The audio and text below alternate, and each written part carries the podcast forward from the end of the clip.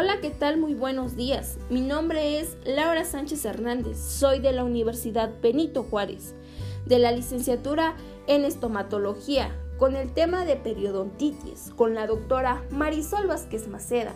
Continuamos.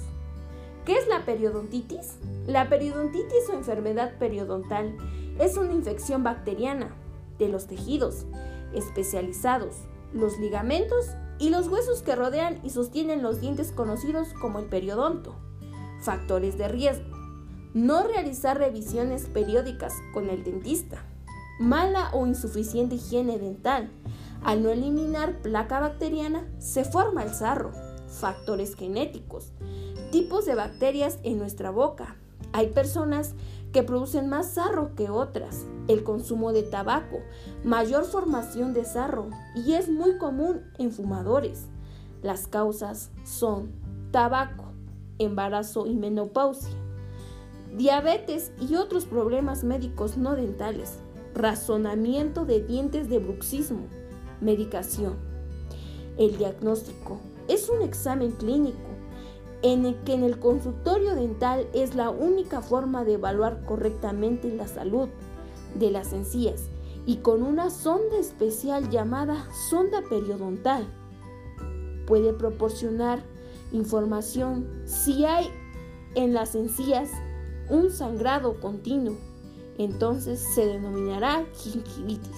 Y si existe una pérdida de soporte dental, se le llamará periodontitis. El examen periodontal.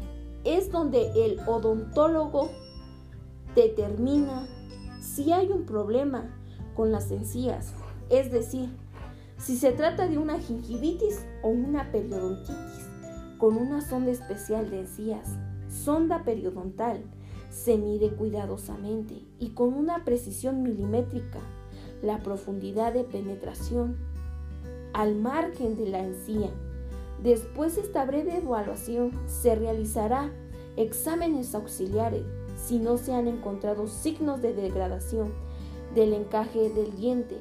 Estas evaluaciones incluyen el llamado periodontograma, así como imágenes, radiografías adicionales. El examen periodontal se lleva a cabo durante la evaluación clínica con la sonda milimétrica, sonda periodontal se medirá la profundidad de penetración si la sonda en la bolsa periodontal hasta 6 puntos del diente. En el caso de un examen de radiografía de los rayos X, consta de dos imágenes. Al morder, en el caso más extenso, hasta 14 imágenes de rayos X o una radiografía panorámica tomadas deben de representar el hueso que rodea el diente y así permitir evaluar la gravedad de la pérdida ósea. ¿Qué antibióticos nos sirven? La amoxicilina son la combinación de los antibióticos para complementar el tratamiento de la periodontitis. Medidas de prevención. Cepilla tus dientes al menos tres veces al día. Haz el uso de hilo dental y los cepillos intraproximales para promover los restos de los alimentos de la zona interdentales. Utiliza enjuagues bucales en forma regular y mantén una dieta equilibrada. Caso clínico. Un paciente varón de 30 años y no fumador no recibe ningún tratamiento en la actualidad y no padece alergias. Padeció una fractura en el maxilar superior y se trató satisfactoriamente. El paciente refiere que se sometió a una cirugía de ortodoncia, al igual que sufre de bruxismo. El motivo de la consulta es que el paciente Mario Román Ibarra acude a la clínica debido a que los últimos días ha notado sangrado al cepillarse e inflamación con dolor en las encías. Indica que últimamente le cuesta cepillarse y por esta causa acude un experto le hicieron un examen extraoral en el que observó los labios con la boca del paciente cerrada y abierta y se detecta la presencia de la placa y cálculo de la movilidad dental. En el examen intraoral se le revisan los labios sin alteraciones, carrillos sin alteraciones y lengua y tamaño de movilidad. El diagnóstico es una bolsa entre las encías y en los dientes insertados una sonda milimétrica junto con el diente por debajo de la línea y de la encía, ya que eso se sangra generalmente en varias partes de la boca. El tratamiento. Información al paciente. Se le explicó que todo lo relativo a su patología y el tratamiento, haciendo la especialidad de énfasis en factores de riesgo y la importancia de la higiene que debe de llevar. Fase de la consulta. Previamente la realización del tratamiento periodontal, se insertó al paciente la convicción de realizar ejercicios físicos y llevar a cabo un control dietético adecuado a su condición. Instrucciones de higiene oral.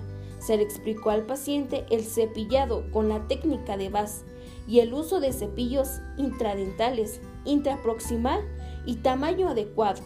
Control de otras infecciones. No, no necesariamente necesita. Eliminación. Factores retentivos no necesarios. Ahora bien, les hablaré un poco de la encuesta que realicé a 25 personas. ¿Conoces qué es periodontitis? El 15% de las personas no saben qué es la periodontitis. El 23% saben qué es periodontitis. Y el 62% tal vez saben qué es la enfermedad de periodontitis. ¿Tienes diabetes? El 10% puso que tal vez el 31% puso que no y el 59% puso que sí, es diabético. Fumas o consumes productos derivados del tabaco. El 43% me puso que no y el 57% me puso que sí. ¿Te sangran las encías? El 42% me puso que no y el 56% me puso que sí. ¿Existen antecedentes de enfermedades de las encías en tus familias, padres o hermanos? El 22% sí, el 78% no.